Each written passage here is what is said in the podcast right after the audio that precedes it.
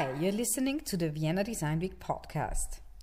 The following episode, Design Smithy, Designing Regional Cultural Identities, brings together representatives of Waidhofen an der Ybbs, a town in Lower Austria, and such of the well known Finnish village Fiskars, which seem to be twin cities at heart.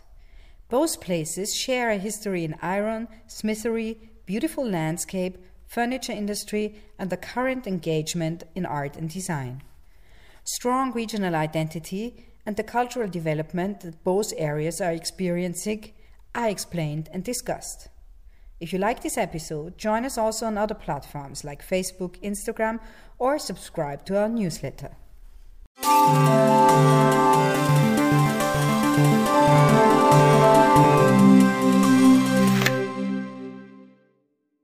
So I really, really appreciated that all of the panelists prepared a slide today for today's panel to visualize their definition of designing regional cultural identity. Quite a task. And yeah, we brought the slides with us, and we'll start with Theresia's slide. So here's the microphone. Our engagement in the gallery Raumimpuls lasted for 15 years and ended in 2016. Since the beginning, we attempted to realize collaborative projects between artists and local design companies. The aim resulted in very interesting projects. A documentary about Christian Eisenberger, you see um, a film still right uh, on the right side, with um, Julian Riess uh, from the Riess Company. Um, this film is currently shown at cinema presents one of our exhibitions in Waidhofen, realized in close um, collaboration between the artist and Resemail. Um, artists as well as companies could benefit from these fruitful encounters, which we enable with our gallery. Um, my husband was sculptor; he worked on metal, so uh, the the item was also very, very important for, for our uh, family life um, and his artistic life. And um, he had a lot of creative exchanges with artists he knew, we knew, and also um, with his friends um, who ran uh, the companies and also with designers. So we tried in our work for the gallery to, to combine all this and organize, for example, also participative uh, projects such, uh, such as the um, concert where we work together to build um, the place where we could hear the music together with Bene, uh, um, furniture company, and explicit architecture. So um, now on a theoretical return from my uh, professional career, um, I'm sad that I could no longer um, make this work in, in Waidhofen, but um, the friendship with Werner still lasts on, and maybe there will be also new projects together with a new um, idea and new perspectives. Thank you, and maybe we'll get some input to, um, yeah, for these new ideas today. And thank you for introducing us to your definition and your contributions to designing regional cultural identity. So the next slide is the one by Andre, so I'll hand over the microphone to him. So hi from my side also. I choose the um, the slide pictures there because I have been living in Fiskars um, 10 years now, and I have been working and living the whole time there, and that's the the the words what used also in the cooperative logo, which is in the middle one there, and there is so why I came in Fiskars, it was because of the Nikari, who Johanna stand here. And I came as a apprenticeship uh, first, just a trainee for one month. And after that, continue my journey with the working there as a cabinet maker and all the time live in the Fiskars village and sense the atmosphere there, which is quite different than in any other village or cities in Finland and even in in entire world. I would say that it's you should go there. That's the thing. But but the thing why I choose also the empty empty space there is the facilities are really beautiful and it's it's working really well for the design and art but without the people who are exactly living and working there this environment and the facilities would be nothing it wouldn't be uh, no visitors would come there and it would be empty dead uh, old iron village as it was the past past years before the artists and designers came there. So there need to be um, certain kind of environment and then the group of creative people who came in Fiskars, the the situation was that there came in late 90s, early 90s, the many many uh, skillful makers and designer artists. They were given different kind of spaces where they, where they can work and live so they could basically choose their location. And they were invited by Fiskars company. So and that that started the fruitful uh, journey for the Fiskars village rising again.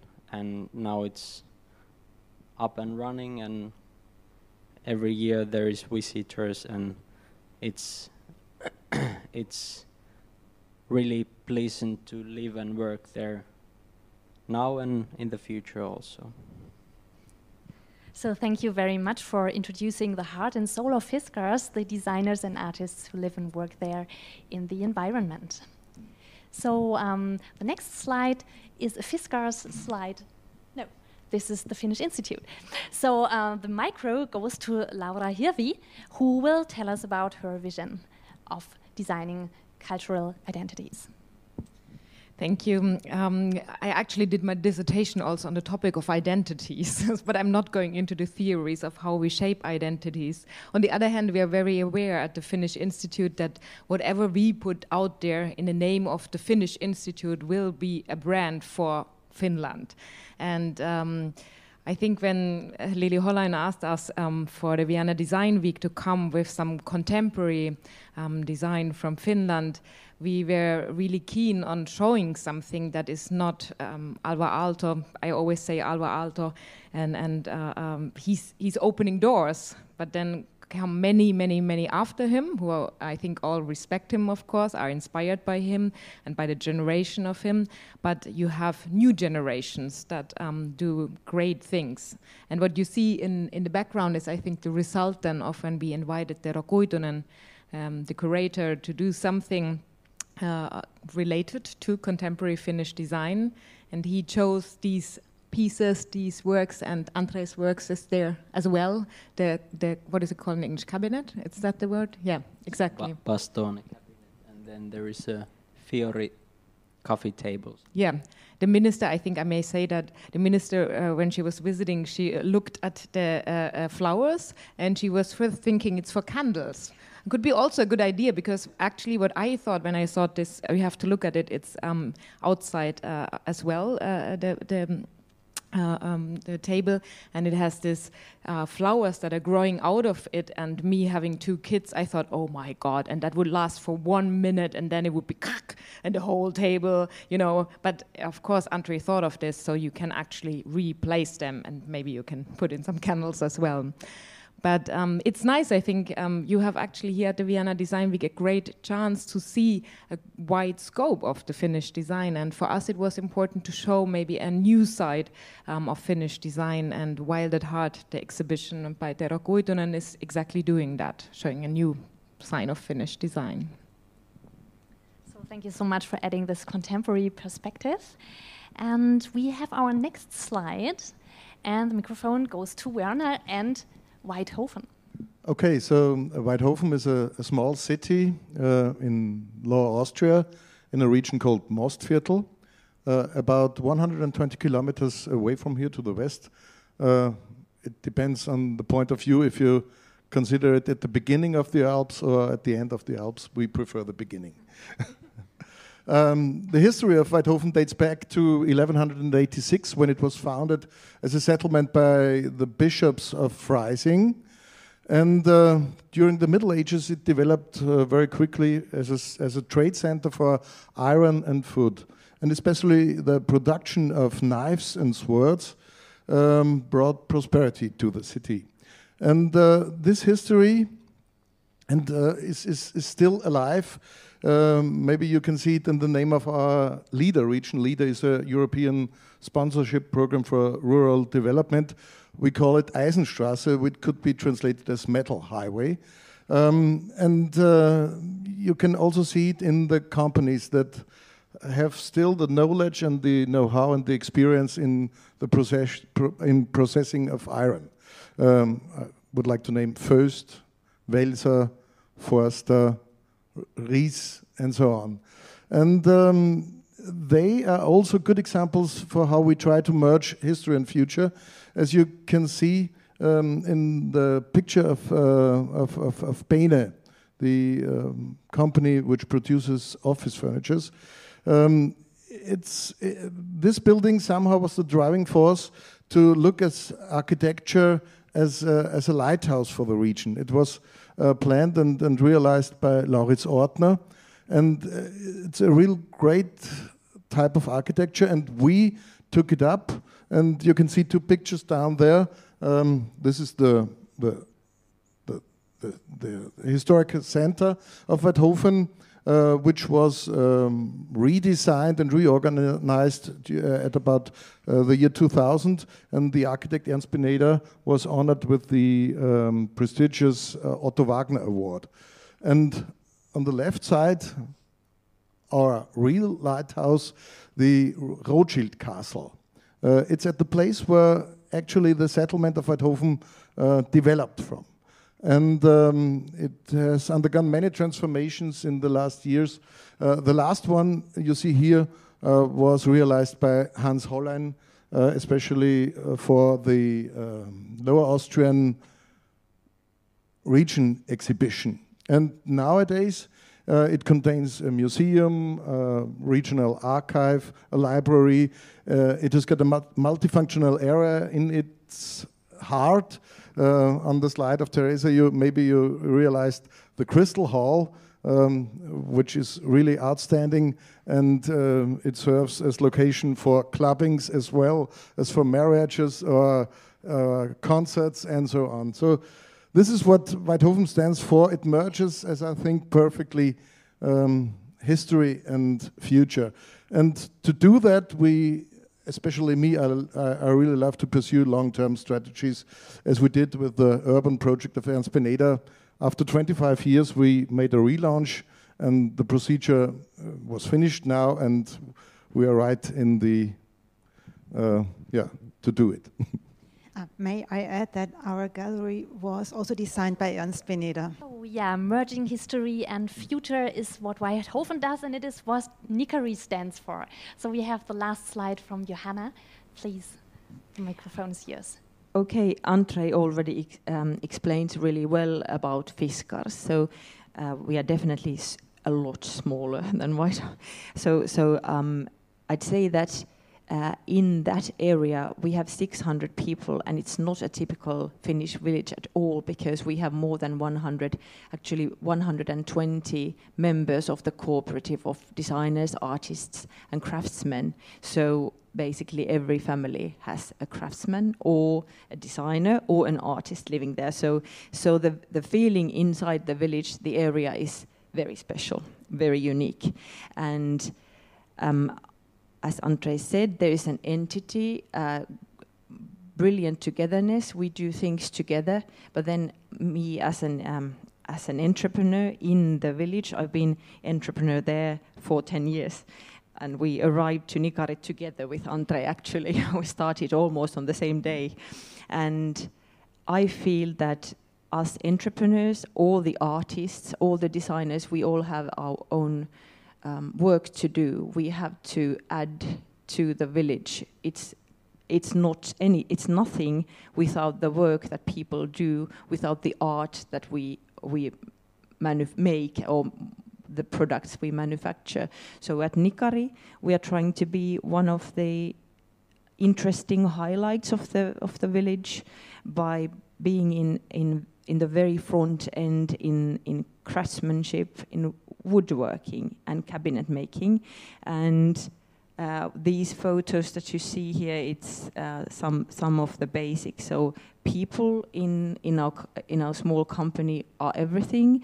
The skilled craftsmen uh, do the work. They realize the projects, and we are very sustainable. As you can see, there's always nature around us, always forests and trees around us. So, so uh, what we try to keep. Um, in mind always, this is the most important thing for us, is, is that in order to keep this kind of an interesting community alive and have the good reputation, nothing is enough. You have to be developing all the time and think about the better solutions in all the fields.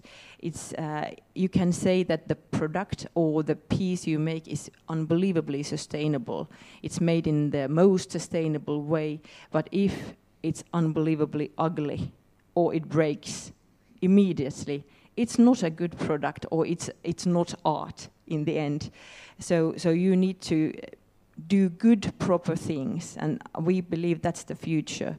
We are, are doing quite old-fashioned um, craftsmanship and, and somehow combining uh, very modern contemporary design with all these old methods and having our own a water wheel hydropower plant that gives us all our electricity.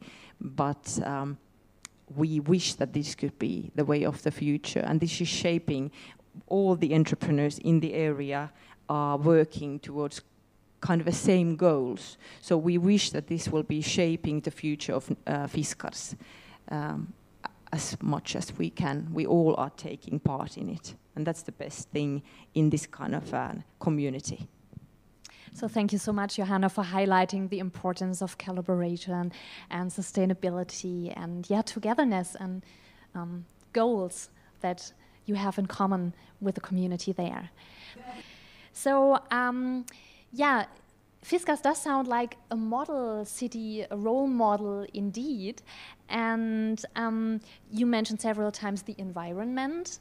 So my next question or rather my first question to the panel, would be about the importance of the rural context for craftsmanship, artistic production, and yeah, how does this go together? What are the benefits of located not directly in the center, like Berlin, because for your part it's vital to be in Berlin and in the middle of Berlin. Um, and what's the price for being in a rural area? And I think we have very different perspectives on this. Um, mm, as a result from your different fields of expertise. So as the micro is at Fiskars right now, I'd like uh, to have the first opinion on the question from Fiskars, please.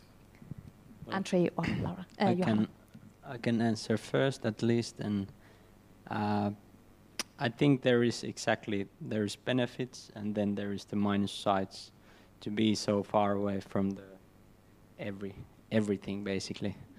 But uh, as in Fiskars, living there and working there many years, for me as a artist and designer, it have never been a problem.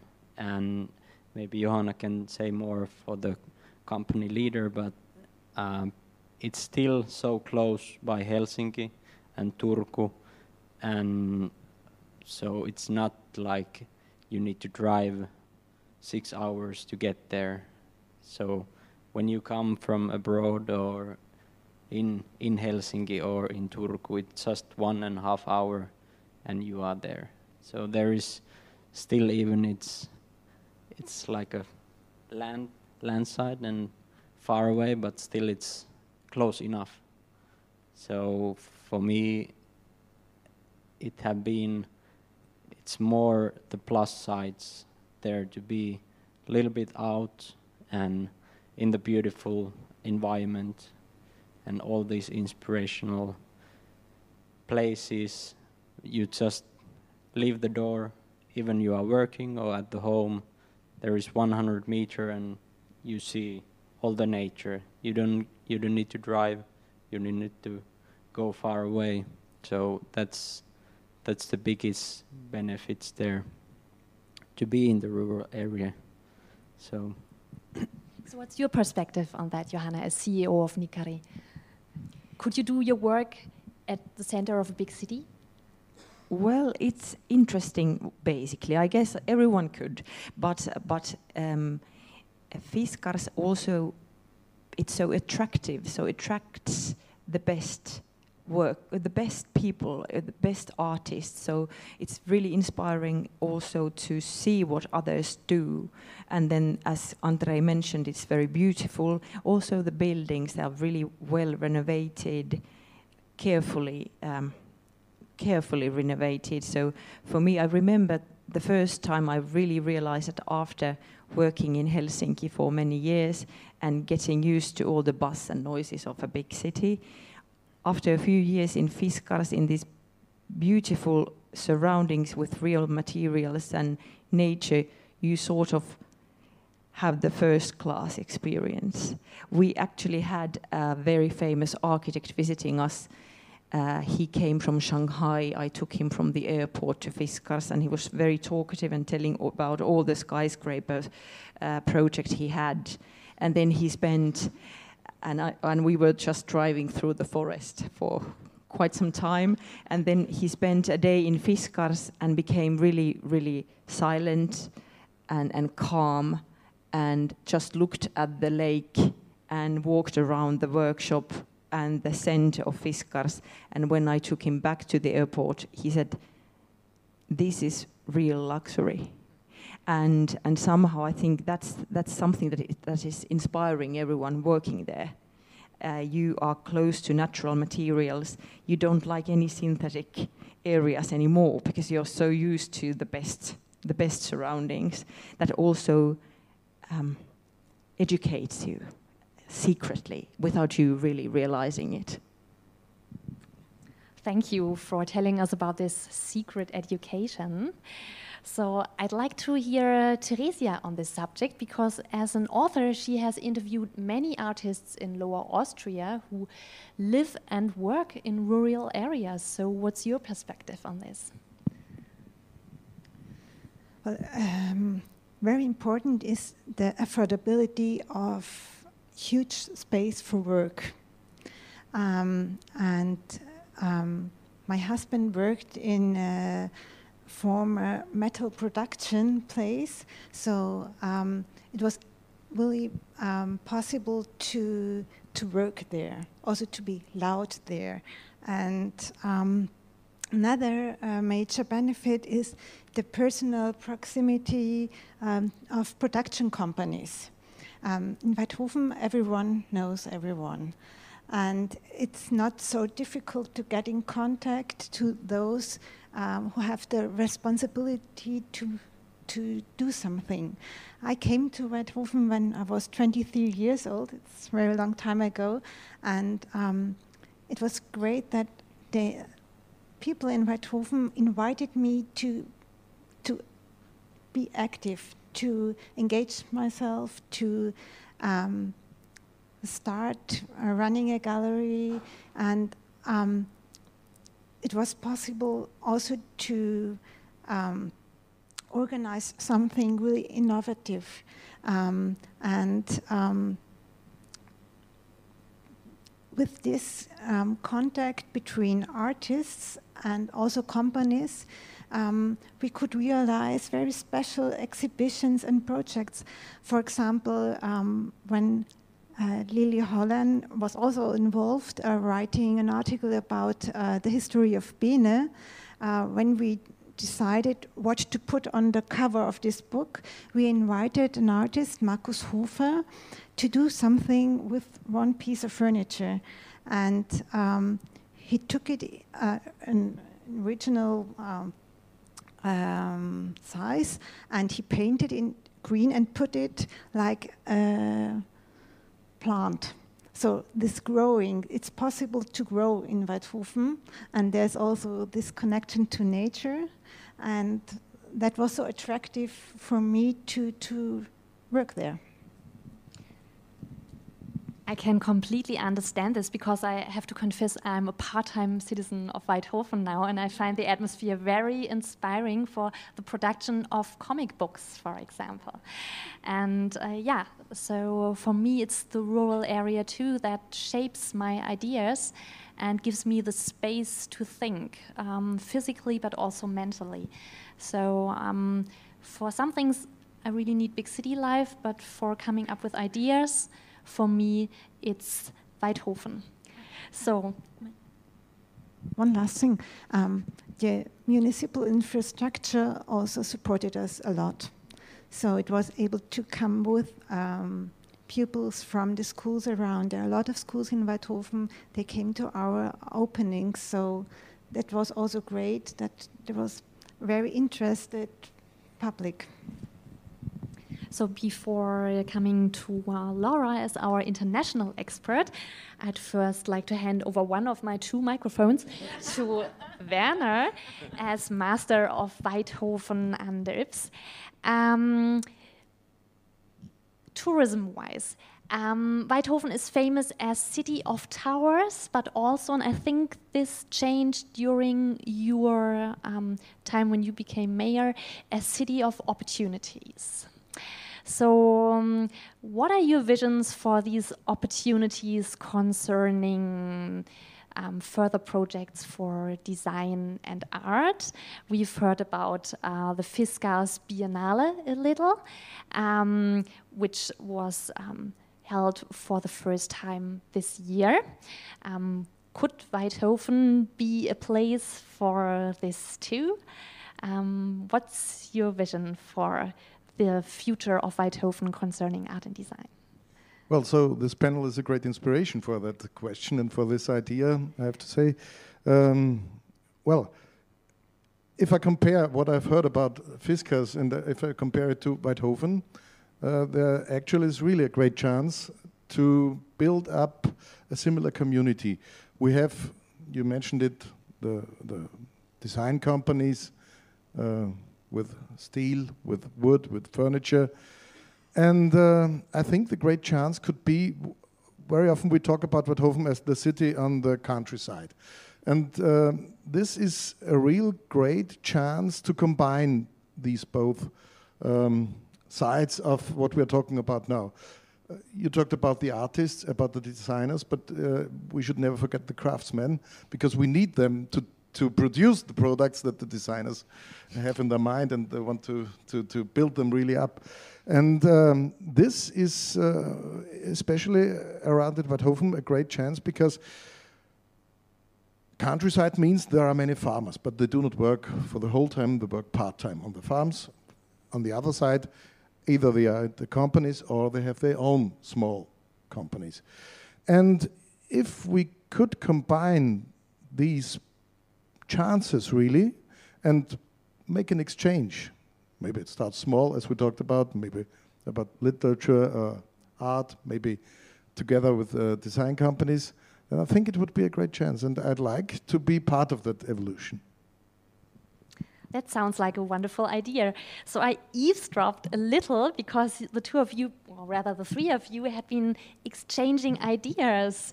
Um, out in the lobby. So I was just wondering, uh, Laura, if you shared some strategies uh, with uh, the colleagues from Waidhofen for promoting these ideas. You mean the, the ideas we had for, for collaborations yes, in the, the future? yeah, collaboration exactly. in the future. Bec because I think there's a tendency when you live in Berlin. I mean, people think it's Berlin. There's nothing else in Helsinki. They think it's Helsinki, nothing else. And there's a tendency also when we bring guests, we bring them in the first place to Helsinki. So we're very aware of it at the Finnish Institute that Helsinki is not the whole of Finland and that there are many other great places around and. Um, actually often the experience is if you bring um, something to, to berlin there's so much to offer nobody really cares or is interested. So i think the chance of bringing together people together internationally um, um, on a city level or, or actors that could work better if you take regions outside of, of the capital. And we had the idea of like that's what i said what happens usually when we at the Finnish Institute do some projects like this with the Vienna Design Week, that we are the guest country. And you have um, an existing festival uh, that has been running for 13 years, I learned now. And what they do for us is they open us doors. They make us, in a way, um, you know, known here in Vienna, and it is really like a snowball that now you know the first snow piece is there, and it starts on you know, rolling. And for us, it's very important to now already to think of follow-ups. And we know the next follow-up can't be the next Vienna Design Week because we already did that. Um, so we come actually to Buch Wien, but we also know that it's important to think of smaller events. And that's what we were talking about, that for next year, maybe we can start off you know, when we have an author coming to Buch Wien, then I learned it's one and a half hours. Um, he can take the train um, that usually is on time, and he can have reading there. And and I will join in the evening again. I will meet somebody. We will talk, and we will find the next idea. And that's how I think networks, the way we work, work. And and I'm sure we also find something with design, with uh, uh, Fiskars bringing maybe. I mean, like why not? Partner cities, um, they should become into fashion again. Yeah. so yeah, this is what I really like about um, panels and congresses and conferences that it brings people together and that it helps to connect and create new ideas. And um, the problem is that time always flies when you're in interesting conversation with interesting people. So I have one last question for our panel, and then I'd like to open up for the audience um, because I'm sure you will have some questions too. We'll kindly like to ask you to um, use the microphones when posing a question because we don't really do live recording, but it will be streamed later on. And um, for the sound, it's important that you will talk into the microphone. So, yeah, thank you. So my last question to the panel is kind of kind of complicated, but yeah, we'll see what we'll make of that. So doing one thing is important, but making visible what you do, promoting it, is another important issue. So I was wondering.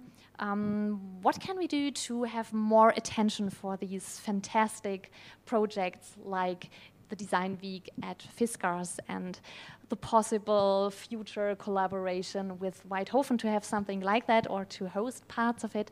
What can we do to pr promote that and have more visibility? No. I mean, like, okay, I can start because that is actually one of the things, again, at the Finnish Institute. When I started, I said, like, wow, we're doing so great, you know, a deal of things, but nobody really knows because we're doing too many things. That's one of the things. Um, and, and PR wise, I think this is uh, the, the harsh truth, and I think in Finland we always talk about it that it's not a question of the products, it's a question of the marketing. And, and um, I think that, that is something we have to, how to say, take very serious because what I think, I feel very privileged these past days here at Vienna Design Week, I haven't felt so good uh, being surrounded by so many creative people, so many nice objects that are made with so much love. And um, I think this is something I wished to see more in the world. I think that's what we maybe share, um, that the whole world would be like Fiskars one day. And so I think there is a good point actually to think about um, how we, we can make it more visible. And I think in, in our case, for example, it really means that we are investing more in our PR. And it hurts sometimes because you look at budgets and you're like, that's crazy. How much should go into the PR.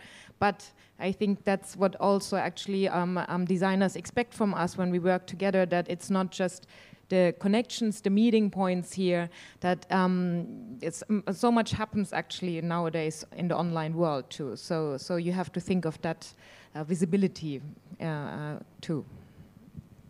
So I'll hand over the microphone to Fiskars.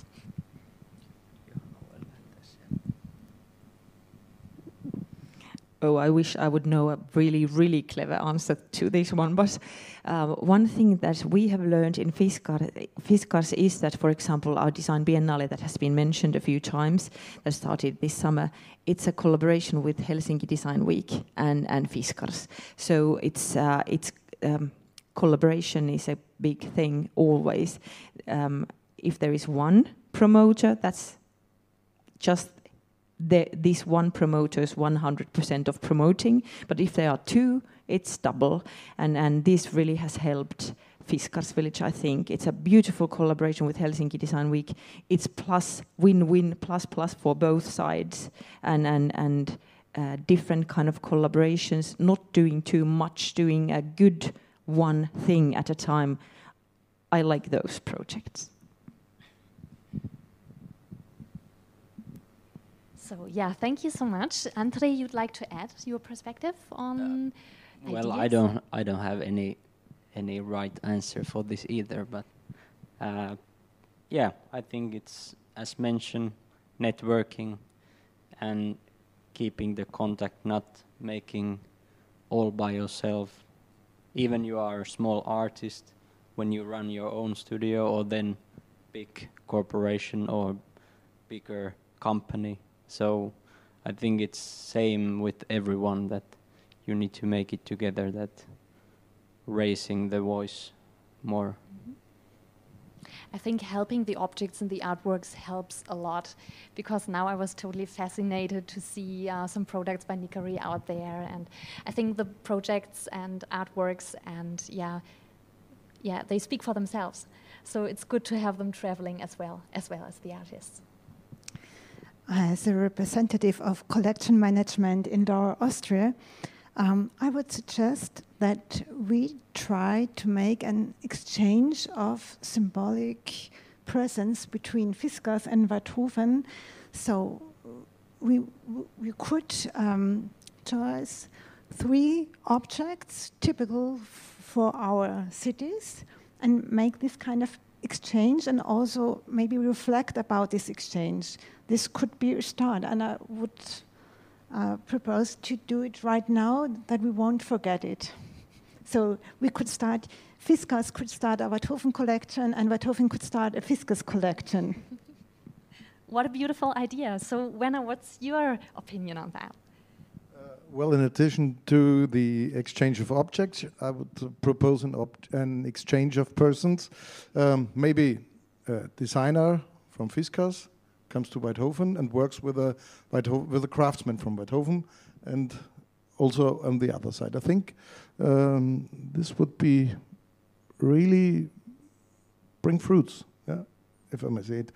And and uh, this personal exchange, we would like to learn how such a such a small uh, city has developed into this. Uh, when did it start? How did it start?